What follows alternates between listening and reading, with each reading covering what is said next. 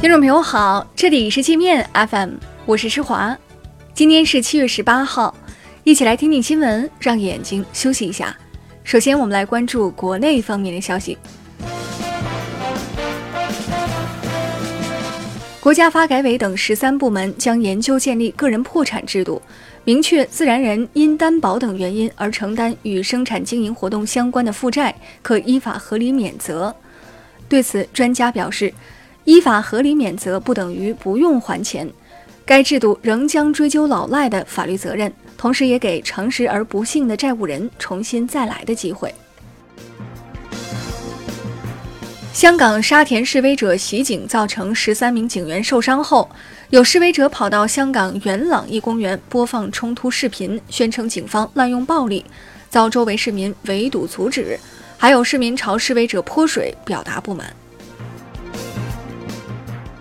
陕西旬阳县将依法打击六种忤逆不孝行为，包括子女住新房任其老人住危房，隐瞒家庭实际状况对老人不管不顾套取国家扶贫款，霸占老人养老金，子女相互推诿拒绝赡养老人，侮辱打骂虐待老人，教唆老人索要扶贫款，并利用不正当手段要挟当地政府等。首例比特币财产侵权纠纷案十八号在杭州互联网法院开庭宣判。在本次庭审中，法院确认了比特币的虚拟财产属性，认为比特币虽不具备货币的合法性，但对其作为虚拟财产商品属性及对应产生的财产权益应予肯定。华为五 G 产品线副总裁甘斌近日介绍，华为目前已获得了全球五十个以上五 G 商用合同。全球发货基站超过了十五万个。滴滴顺风车下线三百多天后宣布将推女性安全助手，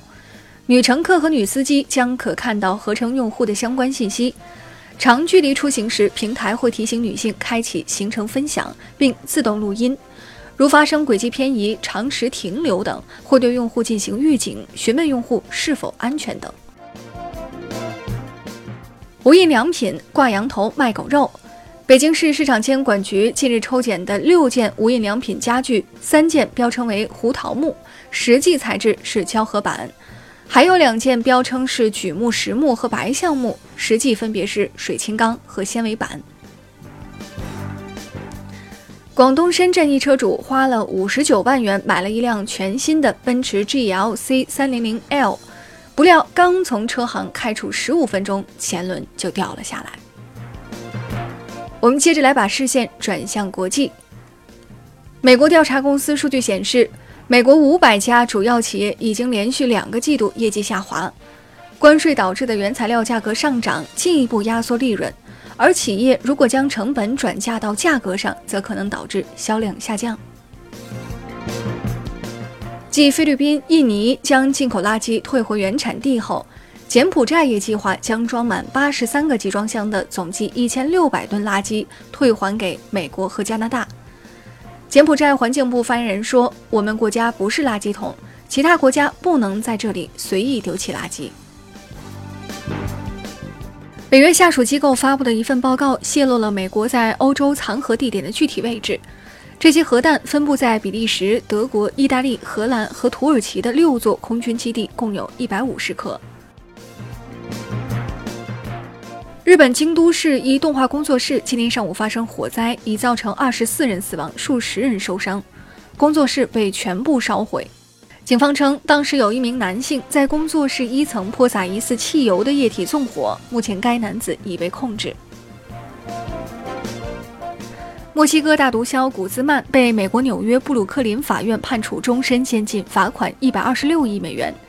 古兹曼二十多年间与同伙向美国贩运了大量毒品，侵吞了近一百四十亿美元。在墨西哥被捕后，还曾两次越狱。